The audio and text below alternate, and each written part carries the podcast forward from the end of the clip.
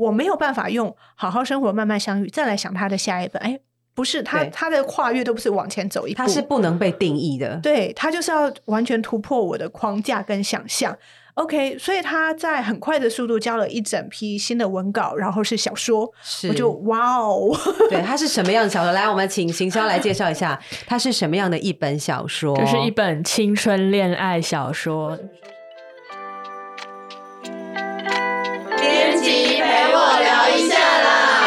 好啊，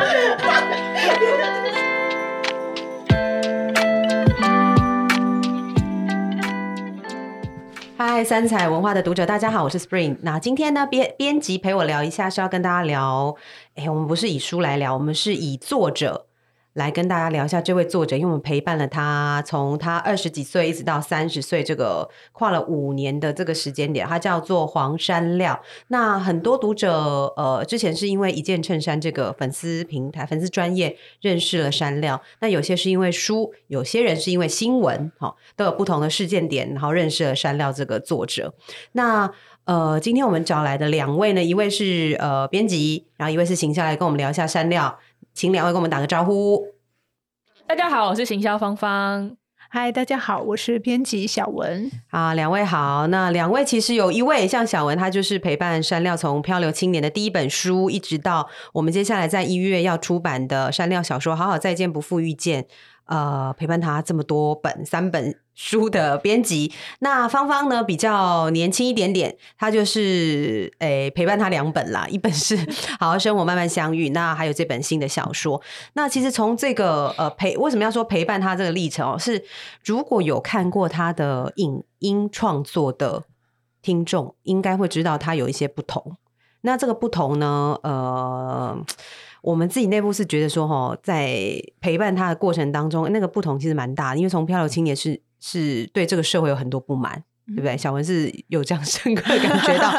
不满，然后一直到呃到他下一本著作《好生活》，他反而比较圆，应该算是反复的在探问自己很多事情，然后也相对圆融一点点。我们先讲他前面这两个好了，小文有没有觉得最大的不同？从《漂亮青年》到《好好生活》这本，呃，二零二一得了非常多畅销，就是畅销奖项啦，还有华文十大作家。小文有觉得他的文字历程有什么不同吗？好，呃，如果是关注黄黄山料的读者，因为可可以看到这两本书名，一个是《漂流青年》，一个是《好好生活，慢慢相遇》，根本上看起来就是两个不同的人。确实是这样。我还记得我第一次看到他的时候，那时候他还在一件衬衫后面，然后也还不太习惯站在人的前面，告诉他自大家说我是黄山料的这件事。对他还是个创作者加老板的身份啦。对对对，然后所以那时候对于哎，我找他说，哎，好像我们可以来聊聊出书，他其实内心也非常的呃疑惑，好，因为在这之前他应该没有想过用文字创作。呃对，哎要成讲一下，他之前也有很厉害的事迹哦。哎呦，对对对对，他本来在这个实践念服装设计的时候，拿到了一个服装的在在伦敦吧伦敦对对。对对他在学校代表学校出去，然后到伦敦拿下了新锐设计师的大奖，那这非常不容易，因为他是要跟全世界的呃各个新锐设计师来做创作上的比赛。对，那有趣的是，事实上在他进这个学校实践大学之前啊，他是不会拿针线的，对，很厉害。他也不会缝东西的。然后当初只是也是一些原因，就是想就是想要离开金门，那他会想画画吗？因为设计师不是要画应该也没有以那个为直至，就在那个时候就是普通的一个高中生嘛，就是很想要离开金家，门？对，离开金门，想要离到远一点的地方，想要到台北。那我对觉得这种心情大家都有都有过。然后来到台北之后，那你进的又是服装设计这样的一个光鲜亮丽的呃世界，所以在那个世界里面，其实他内心有很多的挫折。好，因为因为在台北里面，他会觉得自己就是乡下来的小子，嗯，好是对，然后在这个里面，然后一开始也是什么都不会，然后也会老师会觉得说，哎，你干嘛来念这个？那但是我觉得是不是蛮多实践服装设计里，它算服装设计系里面是不是蛮多？其实已经本来就有在学这个，对，是不是？不其是实是非本科的，其实比较难融入。呃，其实，在非本科跟本科会分成两，哎，不好意思，我也是对学姐，学姐，大学姐，对，那我我就是呃从一般高中过去的，所以在里面你非常的就是进就是卖就是非常的分明，就是你大学派的，还是你本来就是学这些，你可能是专科或是高职这些，你本来就会的。那老师当然会喜欢那些本来就会的。哦，因为也相对成熟一点啦。对，那对于我们这些老老实说，可能怀抱着一个幻梦想象，可是其实我也不知道我真正要的是什么。对好，那可是我觉得他非常厉害的是，在这样的情况底下，那他就是呃抓着一个劲的说，我就是要试试看，我就是要证明给世界看，证明给老师看，证明给同学看，我可以。对那他居然真的做到了，然后那时候在准备那个比赛的时候，非常的辛苦啊，嗯把这些东西他脑脑中的想象做出来。那那次拿下名次的那个作品，其实主题就是金门他的家。对对，嗯好，然后然后呃，其实在这时候已经展露出了他的一个创作的根源，的对他的根源跟泉源是来自于哪里？那在离开之后，他就开始进入职场，所以其实，在《漂流青年》大概就在讲这一段时间的历程，他如何离开家，然后在台北打拼，然后发现现实跟理想的距离，进入职场之后，呃，许多的现象哦，哎，这不是芳芳现在的正在经？历的吗？是跟他年纪差，那是应该说，呃，芳芳现在年纪是二十五吧，哈，二十五，差跟他差不多啊。你会有遇到这种状况吗？你因为你没有离乡背景，可是 应该说进到社会之后，的确会感受到，就是社会原来是真的想象的运作方式跟我们不太一样。嗯，嗯对，哪里不一样啊？我现在离距离毕业好久了，我记得一开始有一些觉得，呃，有一些觉得跟嗯想象中的社会不一样，但是有点久了。你现在觉得呢？因为你你你的世代跟我隔隔了大概十几年了，就是我以前还会觉得说，就是跟学生时期的时候，以前光学生就是做个作业啊，然后做个对毕制，就觉得哦好痛苦、好累哦。然后出社会之后才知道说，哦，怎么叫真的累？啊，真的累。对，啊然后就是感觉要背负一些压力啊，然后还有一些该怎么说呢？就是你就直接说吧，不要假装，我们就假装不是在公司里面。就是真的真的要背负起一些责任的感觉，哦就是你做错事情了，不太会有人在帮你说话。嗯，但山亮他遇到的那个冲突点好像不是这个，因为他我我跟他相处也才起来啦，我觉得他不是怕累，他也不是怕觉得什么责任问题，他好像我我自己在看《漂亮青年》的时候，好像也不是主要不是这个，呃，是因为他其实遇到是，他其实是充满理想性。好，例如说，他那时候是进到服装公司，想要做设计，对却发现他被交付的工作是去，呃，不能说抄，我们要叫做致敬，致敬某对，些不断的要去致敬各哦种大师的作品。那他自己想要创作的东西是没地方发挥的，懂，因为他也年纪刚，他还小嘛，刚进去，虽然他得了一个奖，但是他还是要从头开始嘛，是的，所以所以事实上你，你任何一个人进到公司去，你一定是要从头开始学习。公司每一个公司都有自己的一个文化跟体制，对。那但是他在那个体制里面，他就会觉得怎么跟他想象不一样对，。所以他就自己出来开公司了嘛，对 就然后创立了一件衬衫，对，抱抱持的他的理想，然后最一开始其实一开始那个公司其实很单纯，就是他对，好背着一台摄影机就开始做了。芳芳有印象，你你有看过一件衬衫？有啊有，啊，我记得我大四的时候，老师还特别找出一件衬衫真的假的？对，他就说这个拍的很好，这样哦，那你有印象他是哪一支影片吗？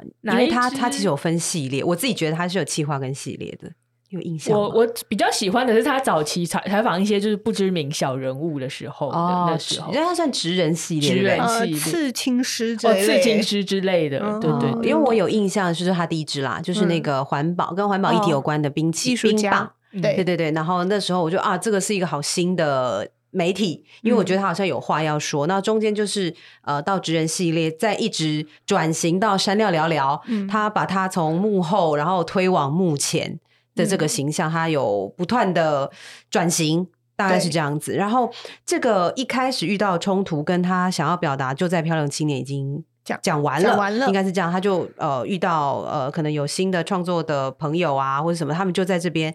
呃有一些理想，在一件事上就讲完了。那下一个阶段，其实好好生活，慢慢相遇，我觉得这又是他另外一个成长、欸。对，呃，那一直到山料山料他出版了他的第二本《好好生活，慢慢相遇》，大家呃，其实我们刚刚有讲很多嘛，从《漂流青年》一直到现呃上一本书，这个心境上改变，为什么会有这种改变？我觉得应该是在网络时代的呃青年们都会有非常大的感同身受，是因为你对理想有一些要求，或是你觉得会实现或不能实现的时候。有一些冲击之外，网络上声音其实是一个另外的反扑啦。也就是网络时代的我，我自己在观察，可能芳芳才是这个时代，你可以多跟我们呃讲一下你们的想法。就这个呃网络时代里面呢，呃会把自己想要表达的，或是有一些呃你你想要跟大家探讨价值观的部分丢在网络上，尤其是新时代的网络创作者。那山料的确也遇到这个，我觉得蛮大的习题啊，对他来讲，因为他事后也有跟我们聊一下呃他的看法跟想法。那这个其实。我想，只要在只要有手机的读者，应该都知道山料之前遇到的，就是呃，他在聊那个什么二十五 K 还是三万跟二十五万，对的那个那个事件。然后那个事件其实是从 PPT 的一个报文来的啦。好，那山料其实那时候有把这个议题呃也写在了他的脸书上面。他当然就会，因为其实这个是一个蛮大价值观的不同。那我觉得这个东西其实丢出来探讨也很好，但是他当然有一些。呃，有一些不同的声音就丢在他的板上，然后大家激起很大讨论。那当然，最最后最后讨论到最终，可能已经不是在讨论他本来想讲的啦，或者是那个主题已经偏离掉了，包含他在带一件衬衫团队遇到的事情，因为其实。自己管理跟自己当创作者那个角色又不太一样，所以后来呢，呃，他其实有在 FB 也发文了，说衬衫他想要先休息了，先停更，那他先回到金门好好当一个创作者，大概就是到这样子的，呃，我觉得生活好好生活就是在这样的背景他写出来的。那这本书里面，小文觉得作者想要跟我们聊的是什么呢？呃，事实上，在这个过程里面。其实这本书一开始不是长这样的。其实一开始，呃，我们就其实本来是延续像漂流青年，我们是从他的节目出发，所以一开始我们其实是以山料聊聊。为主轴是很多名人啊，对对对，然后那他那一系列名人的对谈其实也很受欢迎，因为其实有聊到非常多现代人呃在成长的过程里面会遇到的迷惘，是跟寻找如何去找到自己，是。然后但是在这个过程里面就刚好遇上了这个一个很大的事件，这个事件对他本人其实是很大的冲击。那我我感受非常深刻的是，因为我们讨论这本书到执行到中间到结束，刚好就是这个事件跨在中间转泪点。对，那个转泪点是他离开台北之前，我见过他一面。那这个还是我在做漂流青年的时候我认识的他。对，还是有一些棱角，有一些他很想要冲撞的事情。对对对，还还有一点漂流青年在。然后后来他回去了，我们也知道他需要休息，然后大概安静了一个月吧。但是因为书还是要进行嘛，然后他开始陆续交稿，他交的稿子不太一样了。好，开始那个文笔里面所描写的情境变得换，这种就是不同人，对，另外一个人很静谧。我想说是，哎，换了灵魂吗？真的完全不太对，是找别人写了吗？那在这后来，他休息一段时间之后，他有回台北，然后有跟我们约见面啊。见到这一面，我真的是吓了一大跳，因为他不仅仅是文面相都改变了，还是有偷偷去一些回去的时候做些对，应该没有。我觉得那个是那个什么相由心生哦，他的心改变了，所以我们看到的他的样子也改变了，所以我就可以了解哦，为什么他的文笔、他的文字会这样的改变，因为他整个人都。有一个很大的翻转，他其实对工作的呃，应该说他对目标跟工作也也有一些蛮大的翻转。因为早期他其实上呃，我们之前在二零二一年，我忘记几月，九月还是十月的时候，在成品跟大家有跟读者碰过面。那他也有讲到，他其实呃，以前在漂流青年时候对成功的定义，到还有生活慢慢相遇时，他对成功的定义其实已经截然不同了。他想要把多一点时间留给他自己，而不是一直。追求，呃，譬如说他他觉得他那时候在衬衫的时候追求很多关于广告点阅这等等啦，就是他觉得好像不需要花这么多时间放在这个心力上面，而是回到他自己想要做的创作这件事。那其实现场也有读者问到说，哎，那到底他现在所谓的成功定义是什么？还有，等等，就那天其实大家比较常问到这个啊。那他其实那天我我自己，因为那天我也访问他嘛，我觉得最有感的就是他在讲。呃，幸福这件事情是不比较出来的。那他为什么要先回金门？是因为我觉得，因为他跨了一个，他跨了一个海洋过来。那他的确会觉得这边是很有新鲜、很好玩、很有趣的呃台北。但是呃，就是因为这样，所以呃，速度太快了，有些事情没办法静下来思考。他回去金门之后，他才发现啊，他可能常常，因为他看到社群上，尤其是社群时代，他看到常常看到需要被比较的时候，那那个时候其实会不自主的自己比较。我我不知道芳芳，因为芳芳可能是这个时代，你对于比较。或者在社群上是有什么？你你们自己怎么观察的？我自己会觉得，我自己也算是蛮不就是适应社群时代的人，因为我自己觉得那个目速度太快了，然后加上你每天都会看到说啊，别人又去哪边了，然后什么去哪里玩了，别人去哪里玩了，然后别人又好像做了好厉害的事情，呼朋引伴，我就自己一个人在家，也没有也没有。然后比如说怎么工作啊，他然后拿到什么很厉害的工作，然后这样子，然后跟谁合作了，对，然后就会觉得说啊，我怎么就是一直看到这一些，就会觉得哦，我好像落人家一截。的那种感觉，对我，我觉得这个比较心理是他，我觉得是他比较大深刻的体悟啦。所以这个书名，其实一开始他书名出来的时候，我跟小文也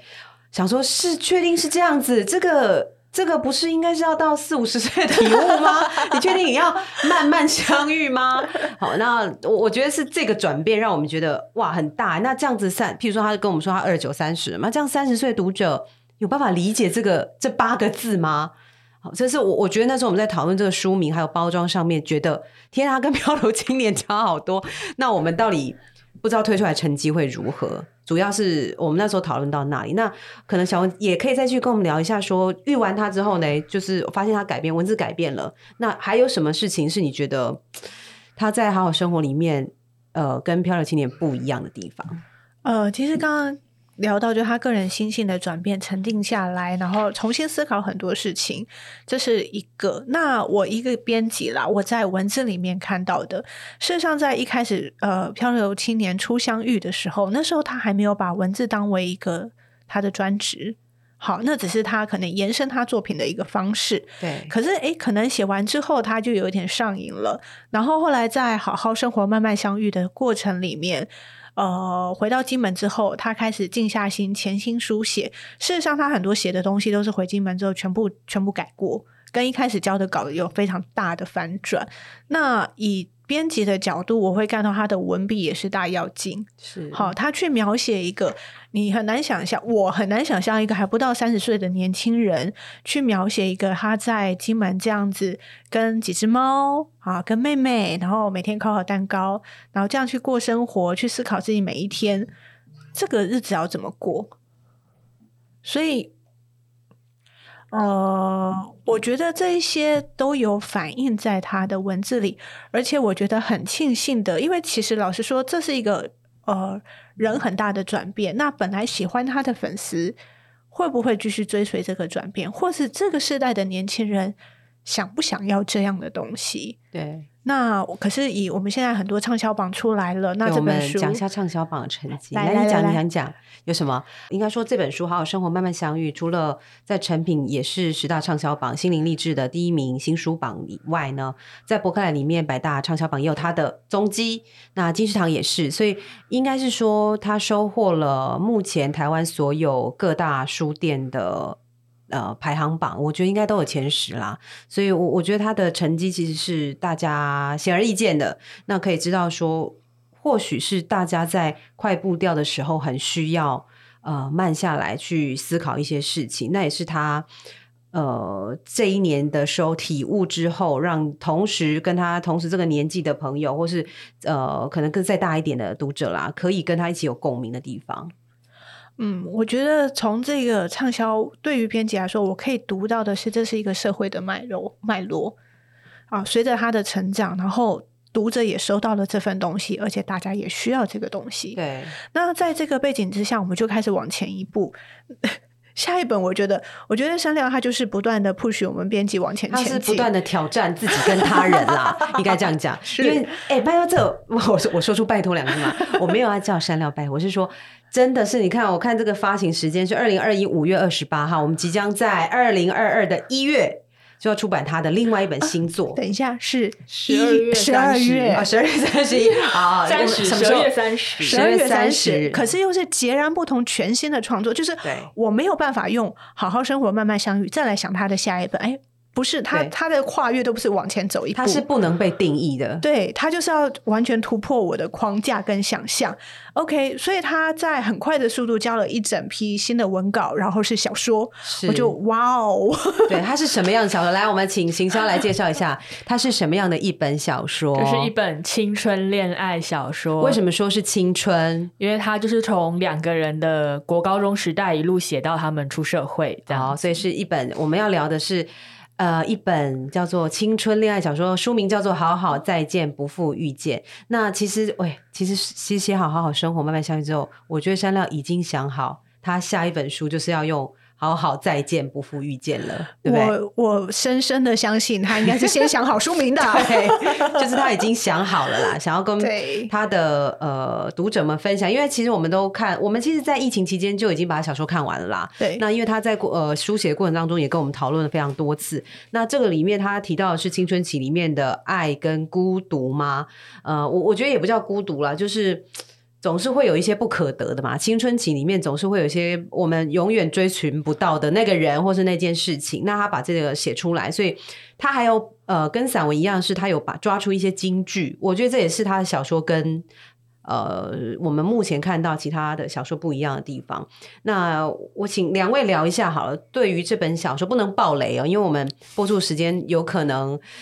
读者可能还没看到这本书啊，所以有没有什么看似不暴雷，但是很打动你们的句子，或是故事情节，或是让你回想到你以前青春期遇到的爱恨情仇这样子，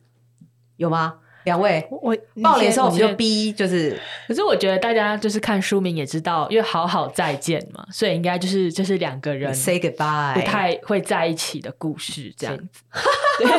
好了，这个没有对爆雷，这个没有爆雷，对这个没有爆雷。好对，可以是这让我想到说，我青春期的时候，大家应该都会有暗恋啊，或是恋爱的经验。然后我以前也很喜欢，就是跟朋友讨论说，爱到底是什么？对对。然后我要两位有答案吗？爱是什么？爱爱，你讲你讲讲，小文讲，我我我要说哈，因为年纪稍长许多，所以呃，可能我在看这本书的心情跟芳芳不一样。我就是看的时候会泛起姨母笑。所以爱是什么？爱是什么？我爱就是很久的忍耐啊，不是就是有唱一首歌。哦，对啦，我的爱就是指这个，哦，你要不要唱出来？我？我没办法唱。好了好了，你说。好，我自己觉得爱的话，就是不管发对方发生什么事，都会陪伴在他的身边啊。我自己是这样觉得。可是现实中这不存在。现实哦，好好好，我们现在是要姨母好现实哦。没有了，还是在了，还是在啊。所以我是要唱《爱是很久的忍耐》。对。然后我觉得书这个书中也让我在反思了一下爱到底是什么这件事情。这样，嗯那你有新的答案吗？除了陪伴之外，可是我觉得他也是陪伴啊。这本书里面，他们两个也是互相陪伴。虽然说他们最后可能没有在一起，只是他们两个也互相经历了些什么，然后他们也是有曾经不放手过些什么。哎、其实我在看这本小说的时候，我想，我我好像跟山料讲过，就是我想起的电影作品就是《心动哦》，世代不同，可能不知道《心动》是什么。对，对哦，那首歌播出来就会想哭哎。对，就是他就是没有办法。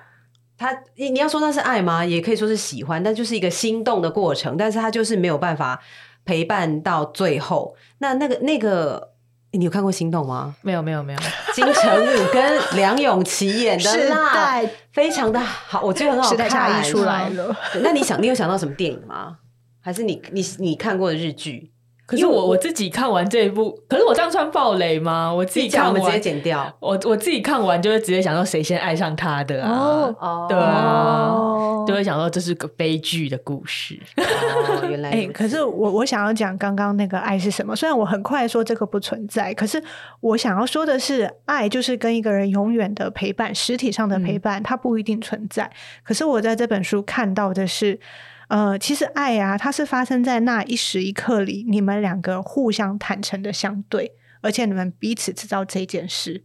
这件哎、事就是彼此有在。突然想要讲聊小说，他们有彼此算彼此在当时知道吗？因为我我觉得这是青春期最吊诡的地方，就是青春期就会觉得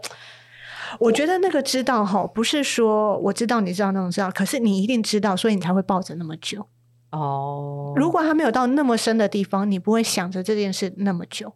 好我觉得他们知道啦，他们彼此他们互相知道，但是。呃，书里面有不同的角色，因为书里面不是当然不是只有两个人嘛，呃，撑起故事不是只有两个人，有其他角色出现，然后当然会有一些呃爱恨情仇出，就是在这个故事里面穿梭。所以除了看到爱之外，还有看到什么？我觉得爱是最大核心嘛，对，爱是最大的核心。然后我自己很喜欢他作者序中一段话，就是在爱里，我想要长成一个诚实且从容不迫的大人。对哦讲的很好，让我想到我们那时候另外一部，但是你一定没看过，就是《蓝色大门》。蓝色大门我看过啊，啊，就就差不多时间啊，桂纶镁我知道跟那个这个我看陈柏霖，过啊，就是好，我就我也是想到这件事，就是看山料的小说，我会想到蛮多影视化的东西啦，因为我觉得好像在那个时间点都会有这样子的。就是那个那个别扭，那个可能不能讲的东西，反而是那个那个青春期的境界会会非常有趣，是我看到。那小文嘞，我其实还记得我那时候收到第一批稿子我们都看很快啊，哦，然后还没有太多修饰的时候，我还记得那时候因为居家在家，然后我在家里看，然后旁边两个小朋友跑来跑去，可是我看到整个鸡皮疙瘩都串起来了。为什么？啊、你是哪里鸡皮？不要不要暴雷的讲一下鸡皮疙瘩点。呃，应该是说它里面，我觉得他很厉害的，他在描写那些情绪跟感觉，非常的，嗯，怎么说？他很会挑情绪，他会，呃，我觉得他跟一般小说不不太一样的是，他可能非常擅长这个社群时代，很会用那些句子，我们所谓的金句，不断的是堆叠、堆叠、堆叠，所以堆叠起来那个情绪会，哦，看到最后你真的会，呃。你的鸡皮疙瘩都跑出来了，然后在那一刻，你会想起每个人内心都不一样，可能会有自己最深刻的某一段回忆，对你内心会有一个名字跑出来，对，那就是那个名字了。因为我觉得小红会讲到那个堆叠，原因是因为其实青春应该说青春时期的呃故事，其实说说我们说到底，其实就是呃我刚刚讲的四个字讲爱恨情仇嘛，就它有很多相似。的地方，那山料的小说特别点点就在于，其实看似相似，可是他就是用那些金句让你有感，嗯，好，因为这是他最擅长的地方，应该是这样的方式，让我们在看的时候都觉得，对我想起了某个人，或者我像我就想起了某几部电影，非常有感觉的。对，那呃，我们今天讲的这部呃小说《好好再见，不负遇见》呢，应该在大家收听这一集的时候，应该已经出版了，所以有兴趣的读者可以赶快到呃网络书店或是实体书店去翻一下，然后或是在网络上看一下，应该有机会让大家，因为其实他看的时候，它虽然厚，对不对？大概三百目前大概三百五十几页页，但是其实它的排排版非常非常的舒服，嗯因为这是山料特别要求要看起来很舒服，就大家看起来就是我每一页我都想拍照上上传，因为有京剧嘛。嗯那它虽然看起来是三百多页，可是它其实读起来非常的。呃，我自己觉得非常轻松啦，因为它并没有让你觉得说，哦天啊，我好像要停下来休息一下。它没有，它很快速。我至少我在看的时候，我应该一个多两个小时就看完了，所以我觉得读者是呃买回家就可以看完之后，会想要再翻第二次，是可以想一下自己青春期的时候遇到的事情，或是可以跟大家讨论说里面角色到底怎么样，或是哪一个人特别让你讨厌。或者是我很想知道有没有人看完这本书就会想拿起电话打给某个个人，对对对，因为对后面有这个梗。好，那呃，我们今天呢，非常谢谢大家收听哦。那请我们最后考一下那个编辑跟形象好了，有没有帮我们讲一句金句？刚刚芳芳有讲很多金句啊，我刚刚讲一句啊，就是已经讲了是不是对啊，在爱里，我想要成为一个诚实且从容不迫的大人。好，在爱我们背起来，这个真的是讲太好了，诚实且从容不迫的大人。嗯，那我们请小文聊一下，呃，关于这本书里面有没有让他最有感的一句一句重疾的金句？好，有一个句子，我是直接当初一开始我就想把它拉到文案上。他说：“若要以一个名字总结整个青春，我们不曾想过用自己的名字，而是拼命的从逐渐淡忘的旧日子里挖出那曾经刻在心底、曾用力忘记的名字。”呃，这个这个句子，我在想，可能是年长的人会比较有感觉，因为那个句子你曾经很深的放到心里，而且你很用力的忘记它，所以在看这本书的时候，它就会浮上来。好的，好，那我们今天就在两大金句中结尾啦。那谢谢大家今天收听，编辑陪我聊一下，我们每周四更新上架，然后也如果大家有任何想听的三彩的新书，都可以，旧书也可以，新书旧书都可以在下面的留言区告诉我们，那我们会大家介绍不同面向的新书，我们下次见，拜拜，拜拜。拜。